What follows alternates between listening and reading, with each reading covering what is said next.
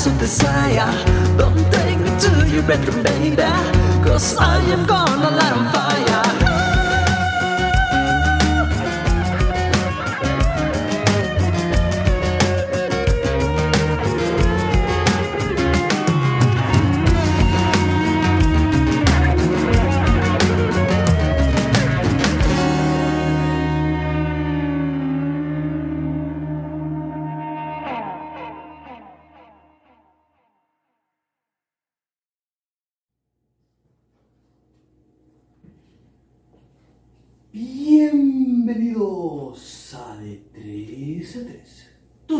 De entretenimiento y cultura.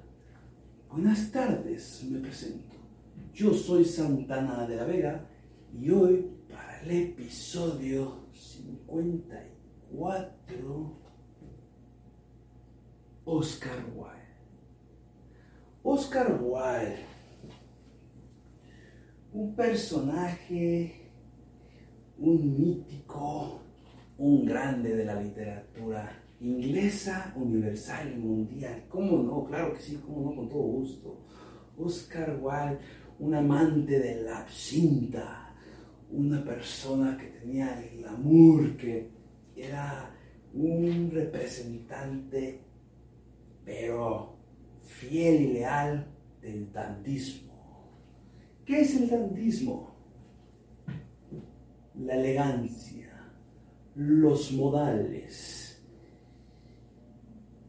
E inicia por ahí a principios de 1800 con George Brummel, una persona que era muy carismática, que tenía su belleza física y aprovechaba con un poco de forma de vestir, de atuendos, de sus adornos, de sus decoraciones, de usar la piel y demás, para representarse como la persona intelectual y elegante. Pero es una época donde, si nos vamos un poco a lo que es, está por aquí el extraño caso de Doctor Jekyll and Mr. Hyde. ¿Por qué? Porque esta obra de Robert Louis Stevenson, como la que vamos a comentar ahorita, el retrato de Dorian Gray, ¿qué tienen en común? Y muchos más de esa época, tienen en común el hecho de que, fíjense, están en una época, en la época victoriana, donde, como decíamos, están muchas las personas que practicaban el dandismo y la elegancia por el día, pero en la noche eran otra persona, eran simplemente otros seres, donde dejaban llevarse por el hedonismo puro, la búsqueda del placer, la satisfacción, simplemente desbordarse. Y era una época muy marcada donde las clases sociales eran muy divididas, estaban por los ricos o los pobres. La Edad Media no, no existía todavía. Pero eso es la importancia de la época victoriana. ¿Por qué? Porque la reina Victoria entra al poder por ahí de los 18 años, creo. Por ahí de los 18 creo que en el 30 y algo, 38 creo que es, si no me falla la memoria, y se queda, se queda hasta su muerte en 1901. Eso es lo curioso, porque en esa época es, ella emplea muchas cosas donde primero su madre y su tío, que eran como los que tutores, piensan que van a ser como los que van a gobernar y a manipular y ella dice, no, no, no, espérenme, espérenme. Y mete los viaductos, un poco de sanidad, de, sí, sanidad y salubridad en todo lo que es la higiene, la educación, hace muchas formas, o sea, hoy en día los, los vestidos de 15 años y muchos otros festejos vienen como de ahí. Vamos a hacerle un poquito, por aquí tengo mi acordeón para decirles un poco de los datos que se vienen y que, documentan al respecto en ese, en ese punto, espérenme. Y bueno, ahora sí que como les venía comentando, la época victoriana se lleva a cabo de 1837 a 1901, donde se presenta la clase social media, ahí aparece porque las actividades de la aristocracia empiezan a ser como más para, para los de no tanto nivel socioeconómico, y entonces se abren como los deportes, el, juego de tenis, eh, el teatro y todas esas actividades que eran como muy elitistas, empieza a tener acceso el otro tipo de gente. Y es donde decía que el tío Guillermo y su madre, la duquesa, eran los que querían comandar, comandar y gobernar, pero ¿cuál? Nada de eso, hasta que llega y se enamora de su primo, Albert, de Segovia creo que es, y entonces ahí tienen nueve hijos y siempre está embarazada, lo que dicen, pero también el sistema de salud fue donde se meten los del drenaje, los vestidos de blanco para las bodas, es lo que yo decía, eh, los dulces con envoltura, las tarjetas de felicitación y el pino para navidades, todas esas como actividades o costumbres actuales que se inculcan en esa época, en la época victoriana. La época del capitalismo consumado, que también, o sea, es parte de un, realmente marcó, marcó, o sea, ¿quién no conoce la época victoriana? A ella también conocía como la abuela de Europa, ya que en 1875 fue emperatriz de la India, y ahí fue como la última colonia de los ingleses y también fue muy, estuvo muy activo en, en, la educación universal y gratuita, que era como algo clave, que, porque te decía que para estar en la cima necesitabas poquita suerte, pero muchos estudios. Entonces, sí fue como un cambio de verdad en lo que se venía manejando en la historia de la humanidad, para lo que queda después de la época victoriana, donde queda, cabe recalcar que cuando se muere su esposo Albert de fiebre tifoidea en 1861, ahí eh, que, cabe destacar que ella desaparece, o sea, simplemente deja de gobernar y son 10 años donde es como su ausencia y cuando regresa es cuando ya va como a lo de la India y a partir de ahí siempre vestida de negro, siempre en luto. Y pues también cabe mencionar que fue sobreviviente de varios atentados y pues una persona que estará muy interesante luego enfocarnos más en ella. Pero eso es como el contexto de lo que es o dónde aparece Oscar Wilde. ¿Por qué? Porque hablamos de, eso, de la aristocracia y de, de, todas las personas acá como de la clase alta. Pues porque él se hizo famoso en sí por sus obras de teatro. O sea, la primera como que obra fue metiéndose como la comedia de la importancia de llamarse Ernesto y una joyita de obra, se la recomiendo bastante y yo creo que ahí deberían de escucharla y contemplarla y disfrutarla ustedes porque vaya que se van a reír, se van a entretener y la van a disfrutar. La importancia de llamarse es un dato curioso de aquí, es que se dice que Enrique Bumburi, a través de un personaje, utilizando la descripción de ese personaje que lleva por nombre Bumburi, es por el cual él lo tomó, que era un fiel lector de Oscar Wilde. Y así como él, muchos otros, porque también fue como, después de Shakespeare, de los más leídos en la literatura inglesa. Pero nos vamos adelantando, o sea, Oscar Wilde. Oscar Wilde nace el 16 de octubre de 1854, donde allí en Dublín empieza como con eso, con sus poemas. Después él empieza a estudiar literatura griega en el Trinity College, pero después se va a Inglaterra, a Oxford, y en Oxford es con su poema Rodema, Rodema, algo así, es con el que gana un premio ahí en Oxford y se va metiendo más a eso de las poemas, de, lo, de la poesía. Y, y el cuento, su primer cuento como reconocido es Ah, el fantasma de Canterville. El fantasma de Canterville también es una joya de lectura. súper entretenido, súper divertido, como van al castillo de Simón de Canterville, una familia, y él quiere como espantar a la familia, pero la familia lo empieza a espantar a él y está muy divertido con la mancha de sangre que, ah, ¿para qué se las cuento? Mejor ustedes la disfrutan. Entonces de ahí empieza como a hacerse nombre, y se mete al teatro, que empieza pues, a presentárselo a la reina y a toda la gente que, con la que se rodeaba.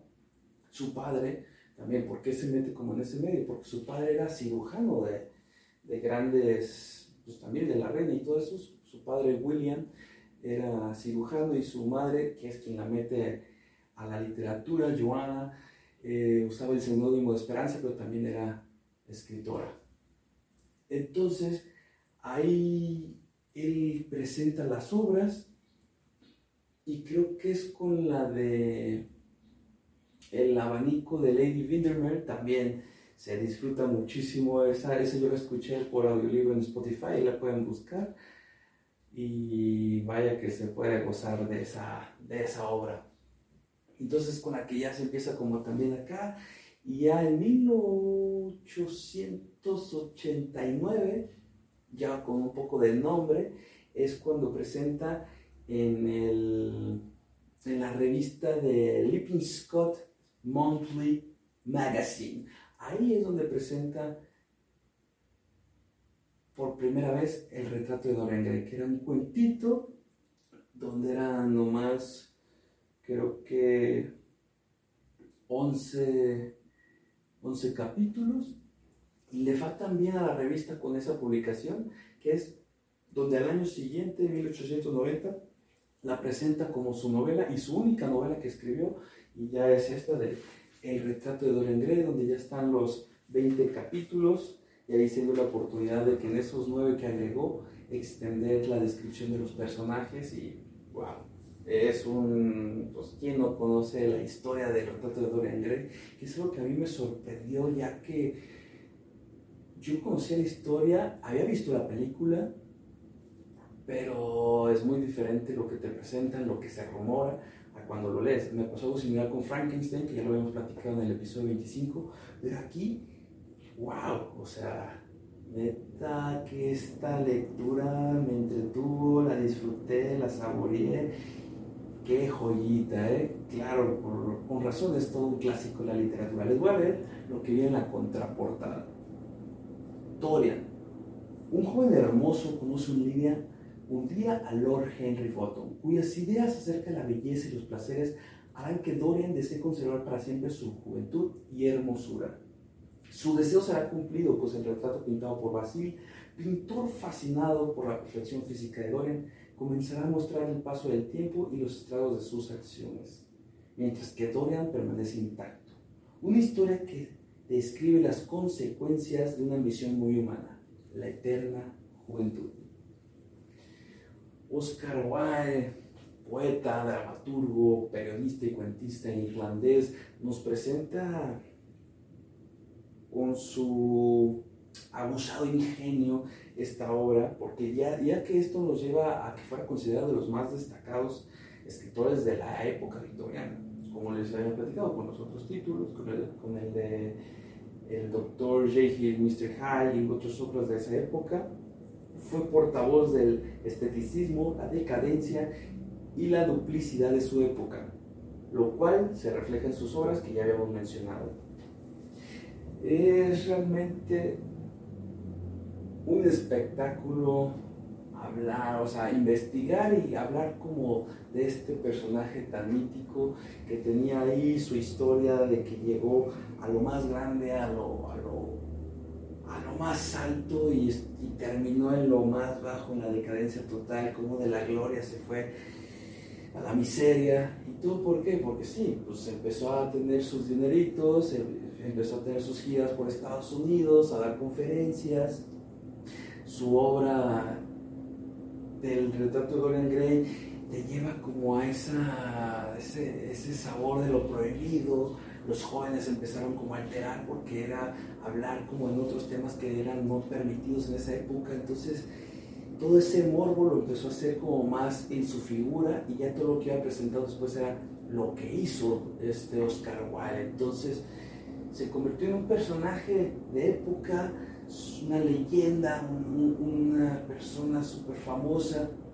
Y todo lo que empezó como a ganar de esas conferencias y de ciertas ventas del libro, lo empezó a despilfarrar en las fiestas, en el Absin, como les mencionaba, y por ahí se dice, o sea, se casó con Florence Balcom, ahí en Constanza, tuvo dos hijos, pero parte de la fiesta y todo eso lo llevó a conocer a un periodista canadiense, a Robbie Rose, con el que empezó a tener un amorío, pero era como más esa curiosidad de, de sentir por un hombre cosas que lo sacó como de atención, pero fue hasta que estaba con el hijo del duque o el conde de Queensberry, creo que sí es conde, de Queensberry, el hijo Alfred Douglas, y es esa persona quien pues intenta ya tener como un amorío y pues ahí se le culpa por actos inmorales, por sodomía, todo eso, y él quiere como demandar por la blasfemia y ahí es donde entra como el juicio con el, con el duque de Queensberry y es quien lo lleva pues, a la miseria, a que ya no puedan pagar más.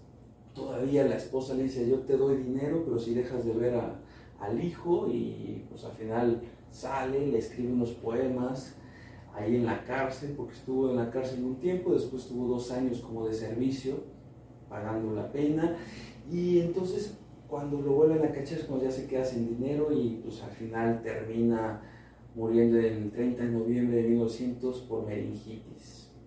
Y es, pero ¿qué nos lleva a esto? Nos lleva al hecho de que nos vamos a ir a investigar un poco de eso. En 1800, en esa época, de 1800 a 1831, eh, la homosexualidad era juzgada como pena de muerte. Y entonces era muy impactante. A él le tocó después cuando ya era, se abolió la pena de muerte, pero seguía siendo un crimen por ahí de 1864. Y es muy curioso porque hasta en el 2015 con la ley de Alan Turing es donde ya pueden tener como no tanta represión o no tanto, ya ser más libres. Y, y, es muy, muy curioso porque esos son datos que yo no sabía y pues parte de este tema me llevó a investigar, como lo del dandismo, como la época victoriana, como disfrutar de sus obras de teatro, de la novela, pero también tiene sus cuentos, cuentos que tuve la oportunidad de disfrutar en este bello libro, donde dice, el contraportada dice lo siguiente. Los relatos reunidos en este volumen dan cuenta del enorme genio de Oscar Wilde, una de las figuras más fascinantes y magnéticas de las letras en lengua inglesa, estandarte del dandismo, que consagró vida y obra a un proyecto común cuya máxima aspiración fue cultivar la belleza. Durante toda su vida fue un convencido militante del esteticismo, hasta que su ingreso en prisión, condenado por atentar contra la moral pública, marcó el inicio de su declive. Novelista, poeta, crítico literario y dramaturgo, Wilde debe en buena medida su popularidad a la única novela que escribió. Ojo ahí, porque sí, la escribió y fue la única. Todo lo demás fueron poemas, cuentos, relatos y obras de teatro. El retrato de Dorian Gray de 1890. La presente selección constituye una panorámica fabulosa de la producción del escritor irlandés en el ámbito del cuento, reunida casi toda en los tres libros de relatos que publicó en vida. El príncipe y otros cuentos, El crimen de Lord Arthur Saville, que es el que ahorita estoy, estoy leyendo, me faltan páginas para terminar, y otras historias, se llama ese libro, y una, una casa de granadas. Aquí tuvimos la oportunidad de disfrutar lo que fue El príncipe feliz, que es el cuento donde está la estatua, que le va dando sus joyas a los necesitados y al final acaba como basura, pero está impresionante, está genial. El ruiseñor y La Rosa es como una tragedia romántica de los sacrificios que das por alguien y no lo valoran. También muy entretenido. El gigante egoísta, ah, ese está interesante en su jardín, que en principio no quiere nadie, ya cuando por fin empieza a aceptar la gente,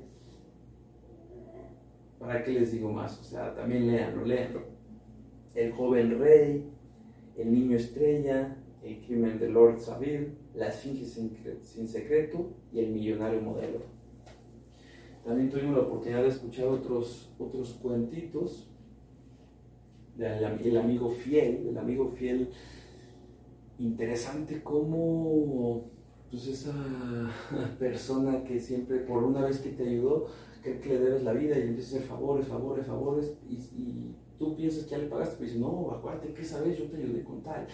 Y así se la va manejando y también es una historia bastante entretenida. Pero a mí de las que más me gustó fue la de la importancia de llamarse en esto, o sea, cómo juegan, de que en la ciudad son unas personas, en el campo son otras, dicen que son sus parientes, luego todos van y se visitan y se empiezan a fusionar los lugares con los personajes y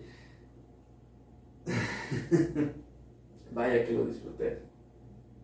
Como también la de el abanico de Lady Windermere, el hecho de las infidelidades, los deseos, las tentaciones, que es a lo que nos lleva este, este personaje, o sea, esa exploración por lo prohibido, ese dejar fluir todo lo que deseas, ese llevarnos a, querer conocer más, las dobles, nos presenta dobles vidas. Y la verdad, wow. Ahorita, aprovechando que estamos aquí, me gustaría leerles unas partes que, que vine y quise seleccionar de la obra. Como ahí en la intro,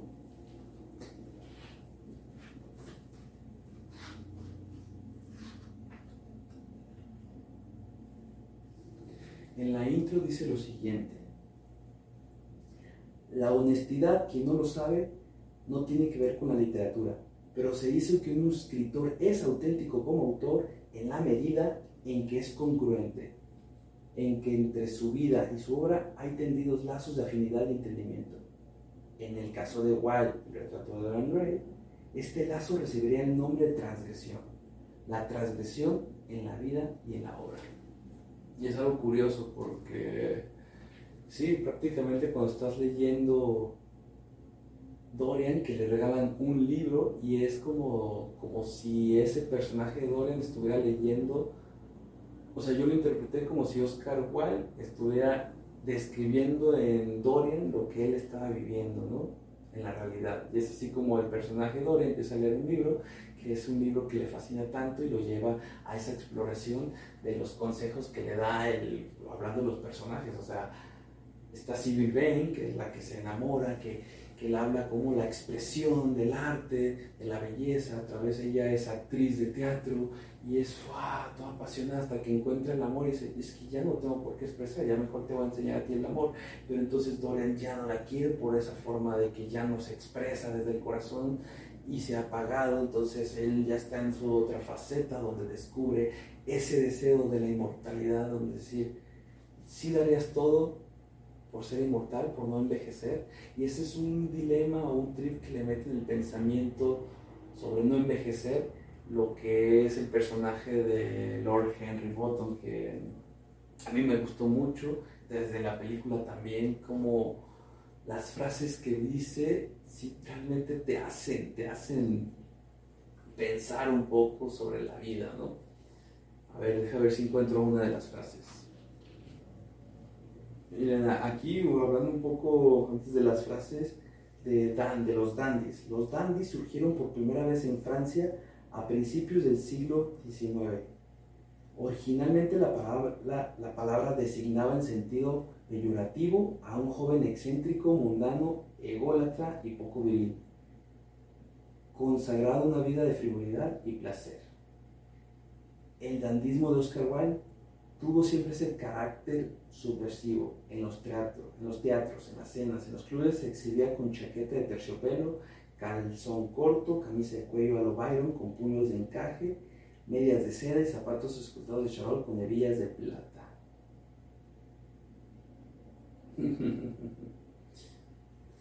Sí, sí, sí, ahí tuve la un par de documentales y fue bastante entretenido todo lo que se va descubriendo ahí detrás de la leyenda.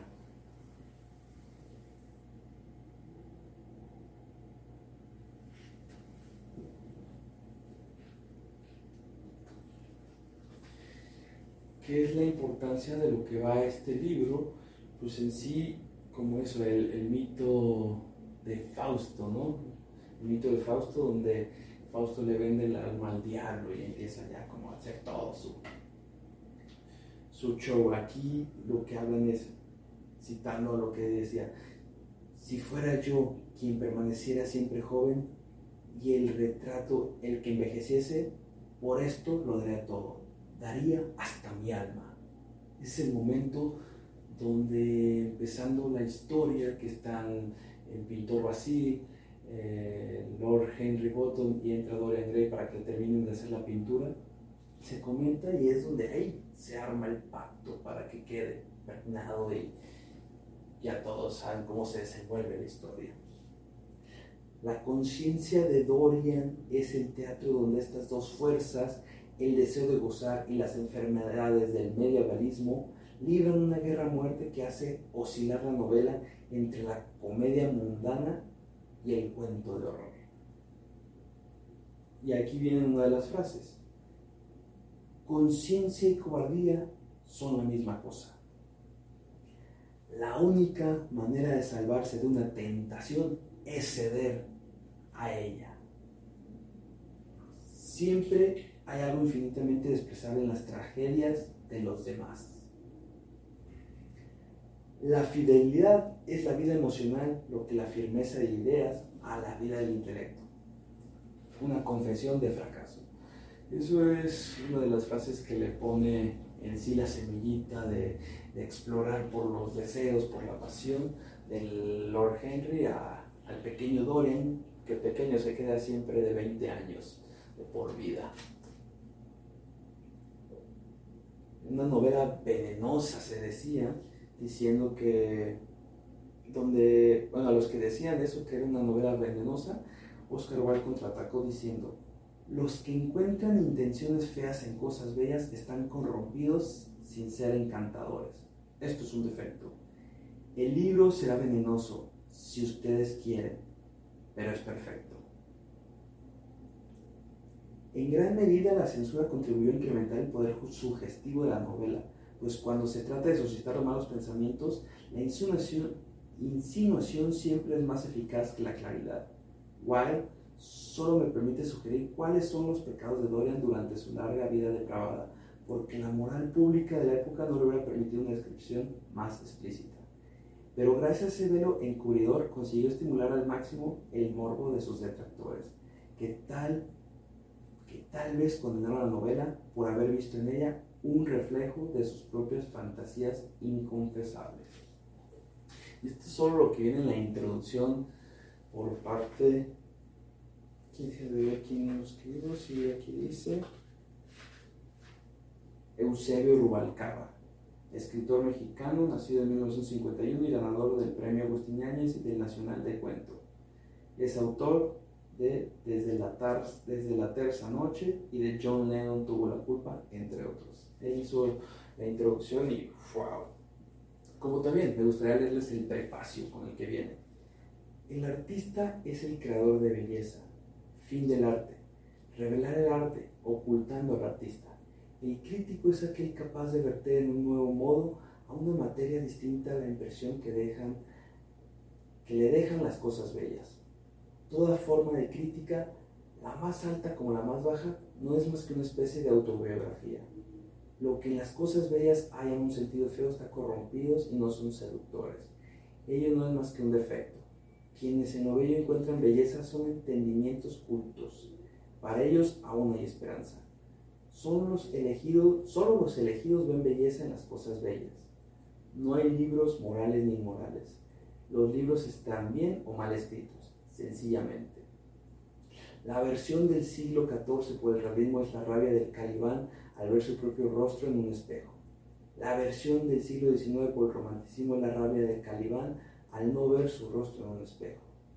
Uno de los temas del artista es la vida moral del hombre, pero el arte solo tiene una moral, la del uso perfecto de un medio imperfecto. Ningún artista anhela demostrar nada, hasta las verdades pueden ser probadas. Ningún artista siente simpatías éticas, la simpatía artística en un artista no es más que no es más que imperdonable amaneramiento del estilo. Ningún artista es morboso. El artista puede expresarlo todo. Para el artista, pensamiento y palabra no son más que instrumentos artísticos. Vicio y virtud son para el artista los materiales del arte. Desde el punto de vista de la forma, el arte del músico es el paradigma de todas las artes. Desde el punto de vista del sentimiento, el oficio modelo es el de actor. Todo arte es al mismo tiempo símbolo y superficie. Los que van más allá de la superficie lo hacen por cuenta y riesgos propios. Los que leen el símbolo lo hacen por cuenta y riesgos propios. Que las opiniones sobre una obra de arte difieran prueban que la obra es nueva, honda y vital. Que los críticos se muestren desacordes prueba que el artista esté de acuerdo consigo mismo. Podemos perdonar al hombre que hace una cosa útil, con tal que no la admire. Lo único que puede absorbernos de hacer una cosa inútil es admirarla inmensamente. Todo arte es absolutamente inútil. Y después, capítulo 1. Sí, la verdad es, es un tema que nos da la oportunidad de conocer, de disfrutar y que nos invita a investigar más a fondo sobre ello. Eh, una parte que me quedó muy marcada es cuando le dice que la belleza, al fin de cuentas, es esporádica, es efímera, o sea, se va, pero lo que, lo que queda, lo que predomina, lo que va a quedar para el futuro, es el conocimiento, es el saber, es la inteligencia. Entonces te dice, que hay que cultivarse. O la belleza se va, el genio perdura. Por eso hay que cultivarnos. Algo así viene en el libro. Como la otra frase que me viene a la mente es cuando le dice que vivimos en una época donde nuestras únicas necesidades son cosas innecesarias. Y eso es como muy interesante, ¿no? O sea, ¿a qué le damos importancia? ¿A qué le damos valor? Aquí es a donde estamos ahí como descargando, un, haciendo que ocupe nuestra energía, en qué estamos poniéndole la atención. Y también ahí te habla en otra parte de que el artista y el modelo, o sea, que sí, el modelo es importante, pero a fin de cuentas la obra representa lo que siente el artista y ahí la fusión del modelo con el artista es lo que crea una verdadera obra de arte. Y también habla mucho del arte, habla mucho de los valores, desde ciertos aspectos diferentes, dependiendo de qué personaje te lo estás diciendo, pero así como en el Oscar, en el retrato de Dorian Gray, en sus cuentos, en sus obras, y realmente, pues como les dije, yo solo queda meterles este episodio como introducción para que si les llama la atención ustedes investigan y vean, por, lo disfruten por su cuenta. Entonces, para ir cerrando, tres palabras, tres palabras que me hacen pensar o vibrar este episodio. El primero sería eso, deseo. Deseo es la primera palabra porque ¿cómo nos lleva que cómo diferencias lo que es un sueño a un deseo, cómo transformas lo que es un deseo en un sueño. Entonces esa palabra de querer conseguir algo es hasta dónde estás dispuesto a sacrificar para conseguirlo. Nos lleva a, la línea de qué es bien y qué es malo. Entonces es algo que, que me dejaste de esta hora. O sea, el deseo es como una palabra buena o es una palabra mala. Entonces, esa es la primera palabra. La segunda, la segunda es la dualidad. La dualidad porque nos llevamos como consecuencia de lo que quise explicar con el deseo, la dualidad nos lleva a como en, en el día eres una persona y en la noche te transformas y ¡ah! entonces ahí, o sea, buscar ese equilibrio donde sí, esas dos personas, esos dos seres existen y habitan en ti, cómo llegas al balance para que intentes equilibrar tu vida, tu forma de ser, tu estilo, tu esencia, y eso es lo que compartas con la vida, tanto en la mañana como en la noche. Y la tercera palabra.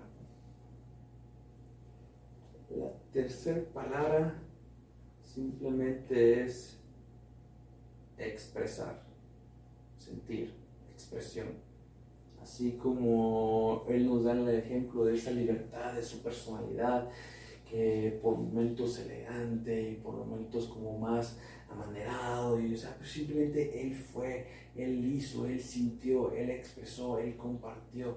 Y después eso lo llevó a que en esa época no era bien visto y se metió en problemas, pero él siguió sacando, hasta estando en la cárcel, hizo su poema de los más famosos, que es el que se lo dedica a su amante Alfred Douglas, y todo eso, o sea, él siguió expresando, y eso es a lo que voy. Es como esta oportunidad de que, ¿por qué me disfrazo? Porque quiero compartir más allá de la información, más allá del entretener, es algo que a mí me da la oportunidad de, expresar, de que me saca de la rutina y es lo que me lleva a motivar para seguir creando este podcast. Eh, ahorita ya empecé mi tercera novela y es eso, simplemente pues el expresar es sanar, es desahogar, entonces es una linda terapia que pues es excelente para usarla como tercera palabra.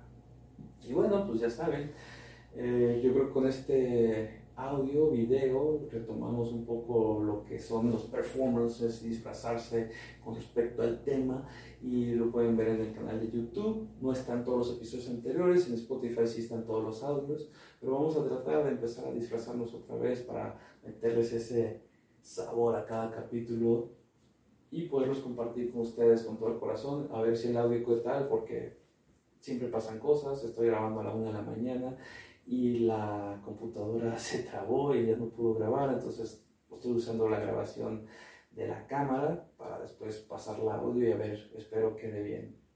Y pues muchas gracias, las redes sociales, el mío es Santana Vega, el podcast arroba de 3 a 3. Ya tenemos cuenta de TikTok donde vamos a personalizar, aquí a, a hacer los, los videitos con estos atuendos y espero nos sigan, nos disfruten, nos compartan y solo que agradecerles por acompañarme en un episodio más. Muchas, muchas gracias. Que tengan un excelente día y noche. Bye bye.